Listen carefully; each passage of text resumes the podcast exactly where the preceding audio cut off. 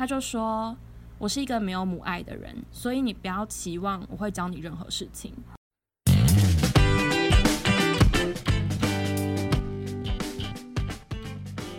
Hello Hello，这里是诗格设计，我是艾拉，我是 Avery。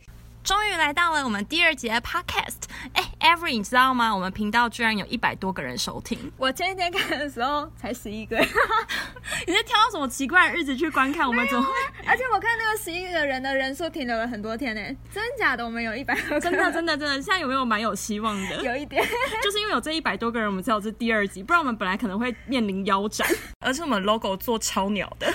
我们 logo 很欠我们的诗歌。可是我最近想要把 logo 改掉，出于一种天蝎座的竞争心理。好，好，所以提醒大家，就是我们要有新的 logo 喽。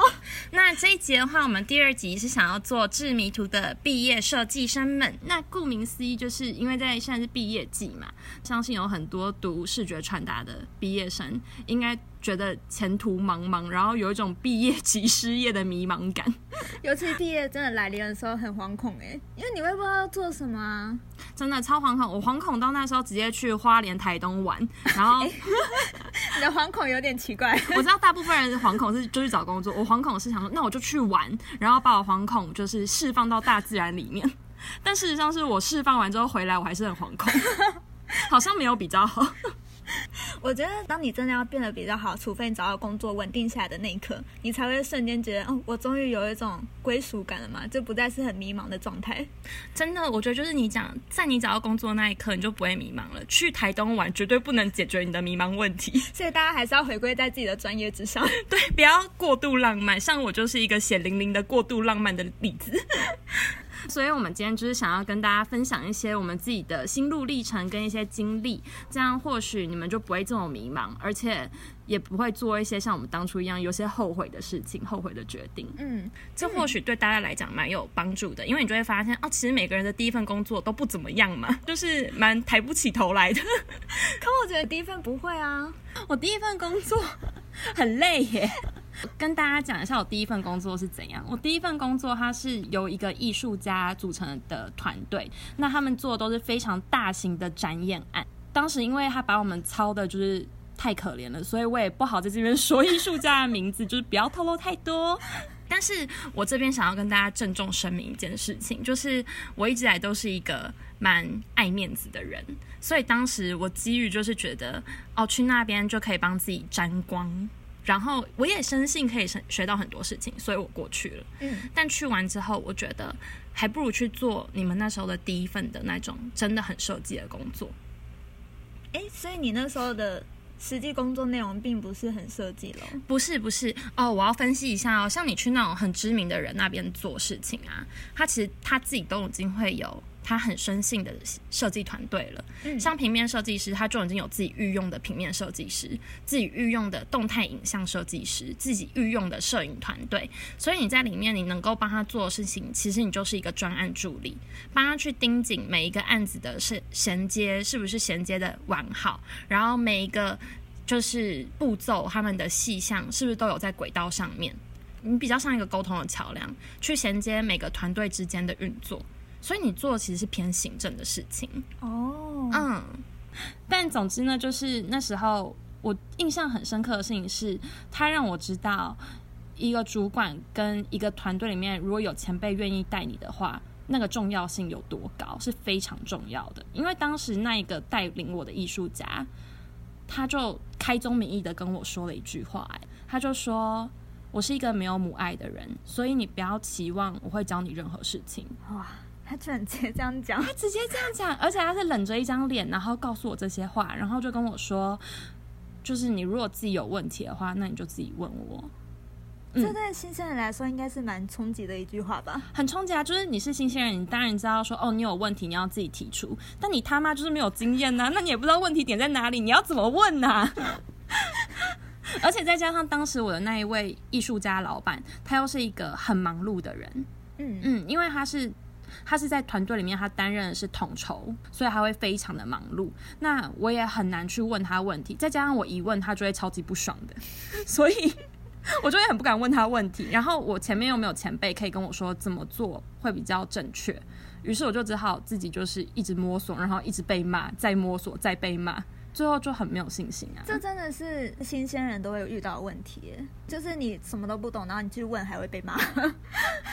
当你真的找到一份工作的时候，有一个愿意带你的前辈是一件蛮重要的事情，而且那样可以成长的速度是非常快的，而且不会说你一开始进入工作职场就已经被打击你的自信心，因为你就已经够没有自信心了，然后还要一直被骂，一直被骂，你只会越来越怀疑，就想说哦，我真的好烂哦，对，真糟糕。但我觉得其实大家都是这样走过来，就是不要否定自己，蛮重要的。嗯，有信心一点。但我后来还是辞职了呢。但是。到底要怎么去分辨这个人是不是好主管呢？你知道吗？那时候我做完第一份工作，我现在唯一会分辨一件事情只有一个，我就分类。因为那时候带我那个艺术家，她是外观呈现上非常利落的一个女生，她剪了一个非常利落的发型，然后妆也是非常利落的妆。后来我就想，是不是这种很利落感觉的人，她就。不会对员工太好，你这完全是以貌取人呢。可是我觉得这是有，这是有经验法则在的。因为那时候我的家人们，就是你家就是会有长辈啊，他们看到你被操成这样子，他们也不忍心啊，他们就说：“来，我们看看你老板长什么样子。”然后他们就可以跟我分析啊。面相学吗？上集在讲占卜，这一集在讲面相。不好意思，我就是一个迷信的人，我可能会把我们频道越带越迷信。到最后，可能迷途的羔羊们这一集，大家会变成是去找塔罗老师占卜。对，大家就是先把主管的面相先拿给詹姆斯看一下。我要笑死了。好，我们做人不能那么迷信。那我们回到，我们回到，我们回不然不然，你讲一下你老板他大概什么样子？他看起来有很利落吗？我觉得不是算利落哎，你看吧，所以他对你很好啊。是这个是这样说的吗？好难讲啊，他真的不是利落型的，但是他会穿的很体面。等下我们回来，我们好像有点太远了。好，不好意思，我们快点回到这边。嗯，其实我觉得我们两个算是蛮幸运的，因为我们的第一份工作都是由学校的教授推荐的。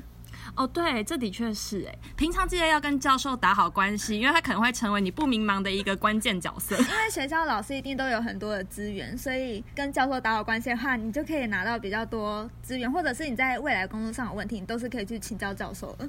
对，哎，我觉得我们大学的教授都是人很好的人，很愿意，很像爸爸妈妈，然后愿意为你分享，然后给你一些资源。对，嗯，那你要不要讲一下你那时候第一份工作大概是怎么样啊？哦，我第一份工作其实就是在做平面设计，在电商公司上班。实际上的工作内容应该跟大部分的电商差不了多少，就我们一定会做一些 banner 啊，每个月活动的海报啊，宣传这一类相关的东西，还有关于产品的拍摄以及影片制作。我觉得蛮多平面设计的实际工作内容蛮，就是像小编哎，小编是就是要在 Facebook 然后写一篇文案，然后放一篇摄影照片或者是一个设计的图，然后搭配文案。那你这样讲让我觉得，其实我当年是平面设计兼小编兼摄影兼行销。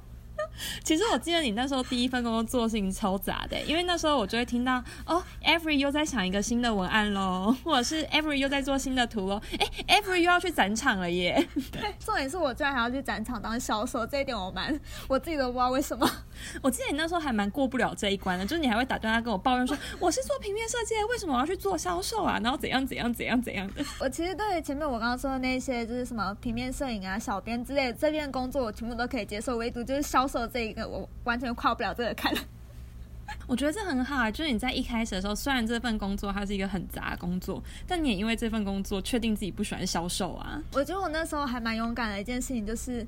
我在做了几次销售之后，真的觉得我实在受不了，我再也不想做销售这个工作。之后，我就直接把我老板找来，然后跟他讲说，我真的没有办法做销售，因为我觉得我就是平面设计。嗯，所以他后来就真的就说好，那你可以不用去销售战场。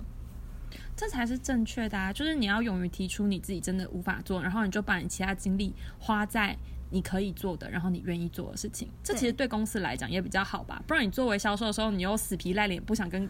客人讲话，那公司要你在那边也没有用啊。销售毕竟是实际赚钱的一个管道，所以他会特别在意。可是当你今天觉得自己是一个平面设计，不知道为什么自己要销售的时候，你的业绩不好，你就会被老板刁。但你明明就是做平面设计，所以我就很不解啊。我觉得我为什么要做销售，做的这么的痛苦？好，但我觉得这这这只是提出一个一个小建议，就是。蛮建议大家可以去跟你的上头的主管或是老板，就是详谈你实际的工作内容。如果你觉得有哪一些是不是那么合理，跟你觉得并不在你的职位范围的话，我蛮推荐大家可以跟主管讨论，因为这种东西其实都是有讨论空间的。就是不要怕，因为可能很多毕业生刚去做第一份工作就皮皮错，很担心自己什么条件都不能谈，就自己忍气吞声，明明就不喜欢做销售，然后就硬做下去，然后最后辞职。但与其这样，你不如去想说，其实你是有空间可以谈的。那谈完之后，你可能就做舒服蛮多的，那你就可以做比较久一点。对，我觉得就算说你今天讨论完了之后你失败了，但是起码当你有讲出这个问题的时候，你老板是会知道说。你就是不喜欢做销售这一块，我可能就不会那么要求你在展场上面那么的拼命。嗯嗯，就他可能他起码他知道一个底，就是你觉得不算你的实际职务应该要做的份上，但你有提出来，就算你可能还是得要去做，但是这个空间会比较弹性，可能老板就不会这么要求你。